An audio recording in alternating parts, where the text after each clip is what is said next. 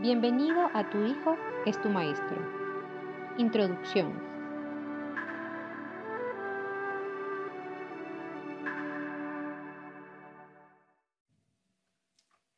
Hola, ¿cómo están ustedes? Nuevamente por acá en este nuevo video de eh, conversaciones y de discusiones de mi libro Tu Hijo es tu Maestro.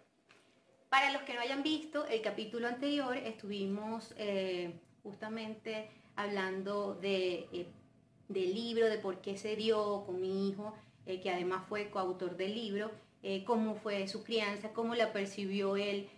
fue la verdad un video bien, bien interesante y les invito a verlo.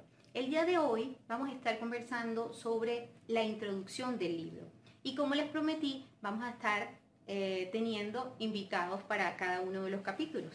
En este caso, tenemos aquí con nosotros a José Alexander Áñez, que nos está acompañando. Él es constelador familiar, además es em, terapeuta musical, trabaja con yoga, es, facilitador de yoga y es artista. Em, le gusta la música, la pintura, de hecho, esta es una de sus creaciones, este cuadro que tengo aquí. Y bueno, él nos va a acompañar para conversar sobre lo que se expuso en el libro como eh, introducción.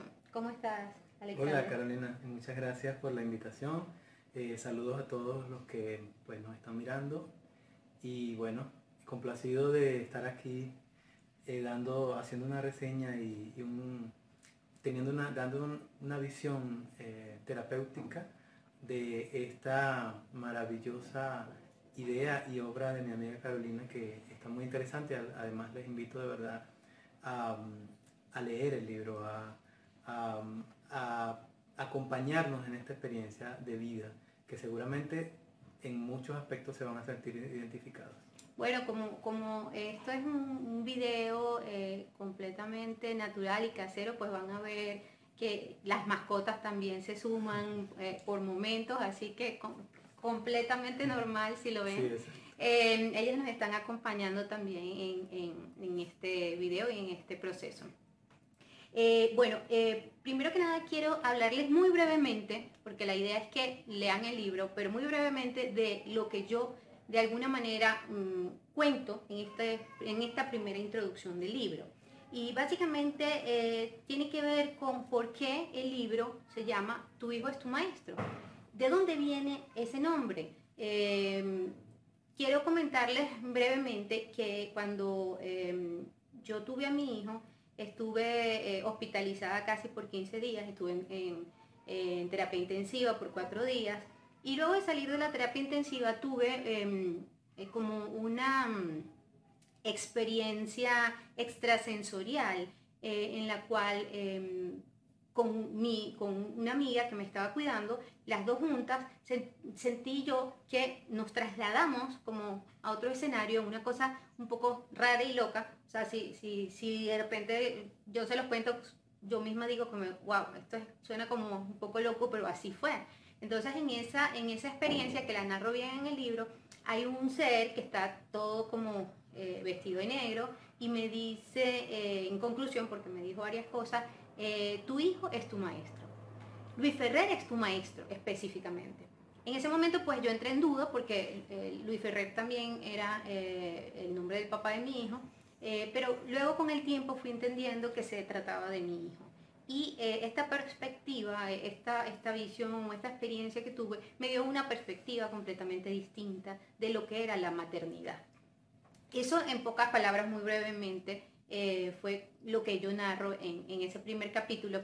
Y la idea es conversar un poco con Alexander sobre él como terapeuta, cómo, cómo ve eso que yo narro en el libro, ese acontecimiento, esa, eh, eh, ese episodio de enfermedad que me dio un hígado graso en el embarazo, que casi, casi me muero, casi me, me despido de este mundo. Entonces, ¿cómo, cómo lo ves, eh, Alexander? ¿Qué crees tú? ¿Qué comentarios tienes al respecto? Bueno, esto me resulta, desde una visión terapéutica eh, y, enfocado desde la sistémica o la constelación familiar, resulta muy interesante, porque además pues está unido a un aspecto biológico que fue esa, ese síntoma esas, eso que desarrollaste en, esa situación. Y entonces, para, darte esta opinión, te pregunto, ¿te sentiste eh, vulnerable? ¿Llegaste a sentir que, que, que corrías como peligro, que estaba que algo no estaba bien en tu vida y que eso te hacía colocar muy vulnerable ante la vida? Bueno, fíjate que es curioso porque realmente eh, los, mm, como yo comento en el libro, los ocho primeros meses, meses de embarazo para mí fueron espectaculares. O sea, yo no sufrí de nada, a mí no me dio nada, yo no sentí antojos, yo no sentí mareos, no me dio ganas de vomitar, nada. O sea, fueron perfectos, ¿no? Eh, y eh, curiosamente, esto se va produciendo a medida que se va acercando el momento del parto. Y esa es una pregunta que yo me he hecho muchas veces, bueno, ¿qué pasó allí eh, a nivel emocional? ¿no? Y yo creo que yo tenía mucho, mucho miedo a, dar a luz. A dar a luz, eh, no sé si tenía miedo también a que pasara algo, a perder el bebé, no sé, pero realmente tenía eh, mucho miedo a ese momento de dar a luz. Y sobre todo, eh, dar a luz sin, sin una, o sea, sin, una cesárea, sino al proceso de dar a luz. Todavía lo pienso y me da como terror, ese sufrimiento, ese dolor que yo veo que tienen las mujeres cuando dan a luz. Em, entonces, posiblemente eh, a medida que se iba acercando ese momento, como eso era algo muy inconsciente, yo no sabía que yo tenía ese miedo, o sea, yo no lo tenía consciente. Y con el tiempo, poco a poco fui como quizá eh, entendiendo esa parte. Y yo me empiezo a enfermar un mes antes, a mí me llevan a la clínica, a la doctora, ella eh, me dice, no, todo, todo está bien. Pero bueno, lamentablemente no me manda a hacer exámenes y, no pudimos descubrir que ya, ya, ya estaba empezando a ocurrir eh, esa situación, ¿no? pero el tema es que yo creo que yo tenía mucho miedo, mi mamá se va de, de Maracaibo, para mí eso fue también como como una especie, uy, ¿cómo mi mamá se va a ir y me va a dejar en este proceso tan, tan, tan difícil? Como que sentí un abandono por parte de ella y ella me dice, no, yo vengo cuando tengas el bebé. Y yo, wow, o sea, cuando tengas el bebé, o sea, que me dejaste sola.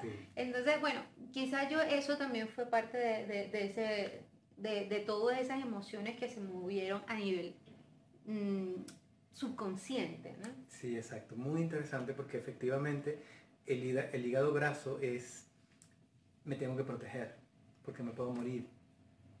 Entonces cuando emocionalmente no lo podemos resolver, cuando hay un asunto, de hecho, fíjate cómo lo explicas tan, o sea, te sentiste sola, te sentiste abandonada, vulnerable en una circunstancia y cabe destacar que una mujer embarazada es muy vulnerable. Además, desarrolla, si las mujeres son sensitivas, embarazadas desarrollan mucha más sensibilidad. Y bueno, desarrollas ese programa biológico donde para protegerte, pues ese síntoma del hígado graso. Y allí, entonces, pero pudiéramos decir que ese fue a la vez el medio de conectar con esa sensibilidad también a, que te lleva a esa información, de conectar con eso que cambió tu vida. Porque creo eh, que, y lo que siento es que todas esas circunstancias creo que cambiaron tu perspectiva, ¿cierto?, hacia el embarazo y todo eso. Sí, definitivamente, sí. Muy probablemente si yo no hubiese vivido esa experiencia tal como la viví y si no la hubiese interpretado como la interpreté, muy probablemente eh, mi experiencia como madre hubiese sido totalmente distinta.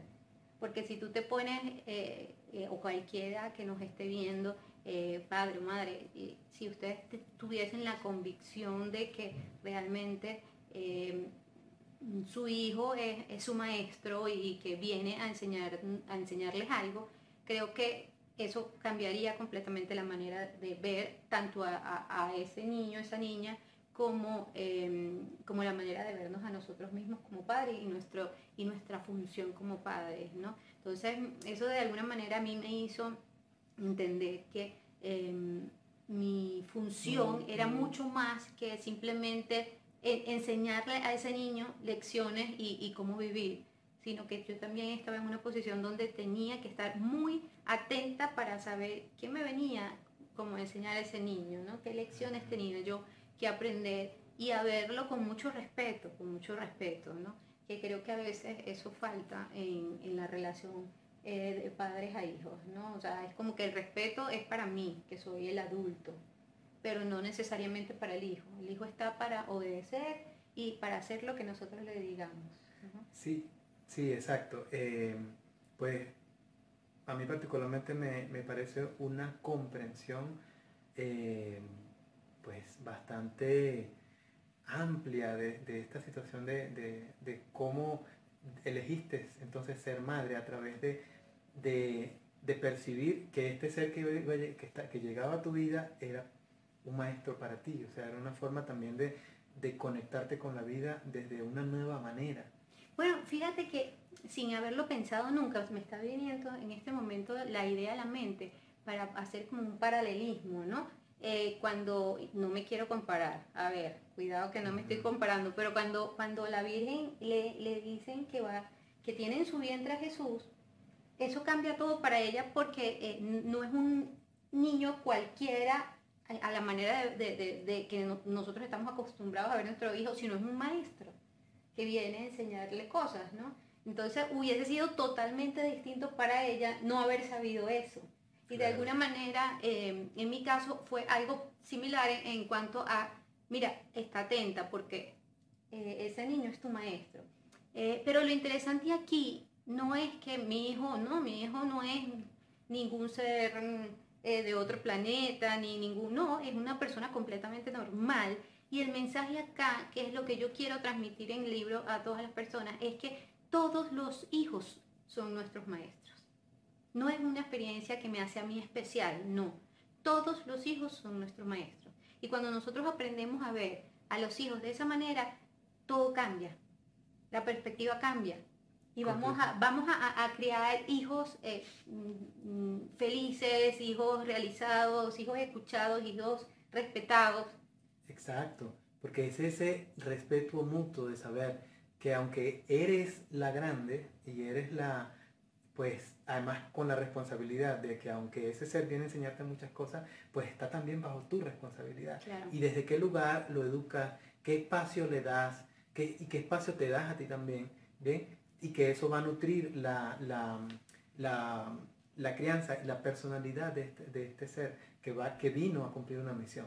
Sí, eso que estás diciendo es súper interesante porque fíjate, más de uno dirá, bueno, pero ¿cómo es? Entonces, si, si él es mi maestro, entonces él manda, él, es el que decide, mm. yo no le digo qué hacer, o sea, lo dejo libre y que haga lo que quiera. No, no es eso. entonces, eh, hay realmente como, como un, como, les digo? O sea, como que, ajá, ¿en, ¿en qué sentido yo, o hasta qué punto yo lo educo y yo soy mamá, y hasta qué punto yo dejo que él decida? Y no hay una eh, regla o una fórmula establecida para eso y eso es lo que hace, por eso dicen no hay manuales para padres. Y eso es lo que hace que eh, eh, la maternidad o la paternidad sea todo un reto, porque no hay un manual de cómo hacerlo. Y más si decimos, mira, esa persona tiene mucho que enseñarte, es tu maestro, entonces estás añadiendo como un nivel de dificultad mayor, y, pero no es, no es algo difícil, es algo que tenemos que empezar a ver y a entender y a cambiarnos como el chip que traemos de, de, nuestra crianza para hacerlo distinto. ¿Cómo fue tu crianza? ¿Cómo, cómo, cómo, cómo, desde tu experiencia, cómo, cómo Sí, eh, ya te voy a responder porque me quiero, quiero acotar algo a lo que acabas de decir. Esa parte de, de hacerte, de mirar eso, de, de salir de ese chip de, tu crianza para conectarte como adulta con, esta, no, con esa nueva etapa de ser madre de un ser que que si bien está vulnerable y que, va a depender de ti durante mucho tiempo, pero también vino a enseñarte, vino a mostrarte, es lo que da esa, ese equilibrio, ese balance, ¿bien? Ese balance en que se pueda generar, primero pues, em, estás haciendo un cambio de información, estás inyectando o influenciando en el campo de tu sistema familiar una nueva información, porque estás porque si bien, si, si, si bien eh, probablemente en tu, en tu crianza con tu padre fue totalmente diferente, ¿bien? ¿Cierto? Sí. Entonces, eh, estas comprensiones que hiciste, pues te llevan a, hacer, a tomar la vida de una manera diferente y asumir el, rol de madre desde un punto completamente diferente. Entonces esto cambia un, patrones y por lo tanto los resultados. Y aquí quiero acotar que vi el, el, primer video que hicieron y cuando tu hijo habla y dice eh, y recomienda que los hijos deben ser escuchados para que tengan capacidad luego de poder expresarse, eso es completamente cierto. Un niño al que se le niega eh, de alguna manera la, la, posibilidad de expresar de lo que quiere, de, dar opinión, pues, eh, y se hace de manera así como ya, porque yo soy el grande o porque yo soy el papá o la mamá y, y no tiene derecho, em, y yo soy el que mando eh, o la que mando, esto es un, un niño, un ser que va a ir desarrollando una personalidad con muchos miedos, con mucha em, introspección, de ir hacia adentro, de no saber cómo expresarse y de que en momentos de dificultad les va a costar mucho expresar y poner, em, poner su punto, exponer su punto de vista. Sí, así es, estoy completamente de acuerdo. De hecho, en, alguna parte del libro eh, yo eh, digo que siempre le, transmití a Luisito algo que puede resultar como, no sé, como que extraño para algunos, algunos padres, pero yo le decía a él siempre, eh, cuestiona todo lo que te digan. O sea, eh, tenemos que ser seres humanos críticos, no podemos eh, simplemente dejarnos llevar por la manada, tenemos que tener una opinión propia y para eso tenemos que aprender a cuestionar. Entonces, eso que tú estás diciendo, si es un, niño que no le permiten hablar, mucho menos se va a cuestionar nada. O sea, lo que dice mi papá, eso es, lo que dice mi mamá, eso es. Yo he escuchado gente que mm, está maltratando a su hijo y dice, así está bien porque así me lo enseñaron a mí. Eso es una persona que no cuestiona en lo más absoluto su, su crianza. Entonces, eh, yo le decía a mi hijo, cuestiona todo, incluso lo que yo te diga. Claro, eso no se lo dije a los cuatro años, se lo dije cuando ya tenía una base suficiente para tener un criterio propio. Primero hay que, ese criterio hay que Em, generarlo, en el caso de, un ser humano, eh, los siete primeros años son básicos, pero después también, porque tú estás eh, siempre interactuando con, todo lo que sucede y estás ah, como armando tus propios eh, creencias, tus propios conceptos de la vida, ¿no? Sí, exactamente, y eso que acabas de decir es fundamental. Esos siete primeros años donde tu hijo va a tomar de lo que le muestras y lo que le enseñas y lo que le transmites, su personalidad, y por lo tanto desde allí va a desarrollar su existencia, es muy importante. Em, y sobre todo eso, que es lo que siento que, que, por lo menos lo que he visto a través de tu libro y lo que, lo que has transmitido, y es el, el haberte hecho responsable y el ser auténtica y el, y el ser transparente. Esa forma de, de haber sido que de lo que tú le decías a tu hijo, eh, lo hacías, porque eso es importante. Muchas de las cosas, parte de lo que, de lo que genera frustración en un hijo es que el padre exige, pero el padre no cumple. Mm. De, alguna manera eh, son promesas sin cumplir. Entonces eso va generando toda una percepción de la realidad distorsionada. Por un lado, eh, el, niño quiere, pues, pues para todos nosotros, nuestros padres, eh, eh, pues son nuestros héroes de alguna manera. Sí, nuestros ídolos. Nuestros ídolos. Entonces, pero en cierta etapa de la vida. Sí, en cierta etapa, sí. Pero, pero el, eh, estamos hablando en este término donde hay padres presentes, porque, porque pues ahí hay padres ausentes o hay padres presentes ausentes. Entonces, pero aquí estamos hablando de este tema donde se, se, se dio toda esta dinámica en tu vida, donde pudiste tomar esta comprensión hacia cómo eh, de tener esta, esta, esta crianza a tu hijo y que comprender que venía, además que tenías la responsabilidad de criarlo, pero también venía a enseñarte. Bien, esta comprensión tomada desde el adulto eh, es favorable para ambos, es favorable para generar una relación padre-hijo desde la integridad, que es lo que siento que, que, ha ocurrido en tu caso con tu hijo. Y que me parece genial que lo puedas compartir con, esta gente, con, todas las personas que, pues, que tengan a bien eh, tomar esta información, que seguramente siento que es inspiradora. Bueno, em, sabes que has dicho algo muy importante eh, sobre los padres. Muchas veces nosotros como padres le pedimos cosas a nuestros hijos, pero no, no damos el ejemplo. Le decimos a los niños, no diga mentiras, pero cuando llega alguien eh, y nos, nos llaman por teléfono, no queremos hablar, dile que, que no sé, que, que, que, me siento mal. Entonces el niño en, su mente, sobre todo cuando está pequeño, dice, bueno, pero esto es una contradicción. Mi, mi papá o mi mamá me están diciendo, no mientas, pero está mintiendo. Entonces tiene que haber mucha coherencia en lo que nosotros le decimos a los niños y en lo que nosotros hacemos. Tiene que haber mucha coherencia para que el mensaje llegue realmente y no, como tú dices, no haya ese doble mensaje que confunde al niño, ¿no? Que, que, que el niño al final no sabe eh, si su papá es mentiroso, es, hipócrita, ¿qué, ¿qué, es? ¿Qué pasa? Que, dice una cosa y hace otra porque los niños o no aprenden por lo que le decimos, sino aprenden por el ejemplo, por lo que ven.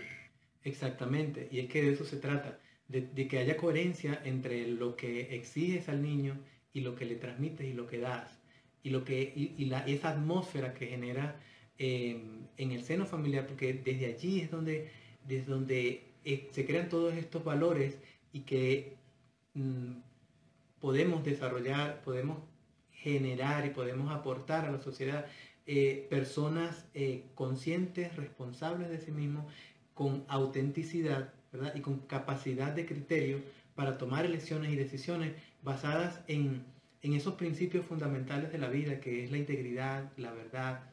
Bien. Alexander, entonces eh, te hago una última pregunta ya para terminar. ¿Crees que es posible que un hijo sea nuestro maestro? Bueno, em, desde el conocimiento que tengo, efectivamente, de hecho, los hijos o el alma de, cada, de cada ser que llega al mundo elige a sus padres. Entonces, y creo que una vez te lo comenté, eh, tu hijo sabía muy bien, supo muy bien escogerte porque sabía la capacidad y sabía que tú le ibas a permitir vivir la experiencia que él necesitaba y requería venir a vivir. Por lo tanto, eh, es una experiencia, eh, creo yo, fascinante. Aunque no tengo hijos, pues mirando desde una visión terapéutica y una visión de ser hijo, Bien, esta relación tan supremamente importante para, para todo ser humano que es la relación padre-madre, padre, eh, pero hijos, hijos-padres, em, efectivamente, porque el niño, el hijo, es un ser que llega con toda una información para compartirla con estos seres a los que eligió y a los que se eligieron mutuamente como para entrar en este, en este sistema y em, él viene a transmitir, así como los padres también tienen la, capacidad em, de transmitirle el, diría yo más bien la posibilidad de venir a vivir esa experiencia requerida que como alma viene a experimentar. Entonces, yo creo que sí, el, eh, un hijo es un, es un maestro para, para, ese, para ese papá y para esa mamá sin que esto suene a que el hijo está por encima de, los padres, porque siempre desde el orden sistémico los padres siempre van a estar primero. Pero desde esta comprensión a la que siento y veo que, tú llegaste, no poniendo a tu hijo por encima, sino eh, dándole una posibilidad, ¿verdad? Desde, lo, desde tu propia comprensión a, generar una armonía y un equilibrio y un balance en esta relación madre-hijo, eh, generaste una, una forma favorable de esto que te ha beneficiado a ti como madre y a tu hijo también. Pues la verdad es que eh, muy interesante todo lo que has dicho. Me encanta pensar que mi hijo y yo nos comprometimos o nos pusimos de acuerdo antes de venir acá en que él iba a ser mi hijo y yo iba a ser su mamá. Me gusta mucho eh, esa idea. Eh, y bueno, nada, nada más que decirles, solo que eh, escuchen y vean nuestros videos y que quizás aquí han surgido inquietudes que les hagan pensar que es muy difícil todo esto de, además de ser padres, que ya es suficientemente difícil. Ahora tengo que pensar que mi hijo es mi maestro y, prestar atención continuamente a lo que me diga. No, es mucho más sencillo que eso. Y por eso los invito a leer el libro, porque en cada capítulo eh, presentamos situaciones cotidianas de la vida, eh, que, son situaciones eh, que ustedes también viven en el día a día y eso les puede dar pues alguna pista de simplemente de cómo yo lo hice. quiero dejar claro que para nada pienso que esto sea un manual o que yo tenga la verdad absoluta ni nada por el estilo. Pueden haber muchísimas, muchísimas fianzas exitosas. Yo simplemente lo que único que he querido es como eh, transmitir cómo fue la mía em, y esperar que les sirva de algo y, les dé algo de inspiración eh, para también llevar a cabo esta hermosa tarea que es ser padres.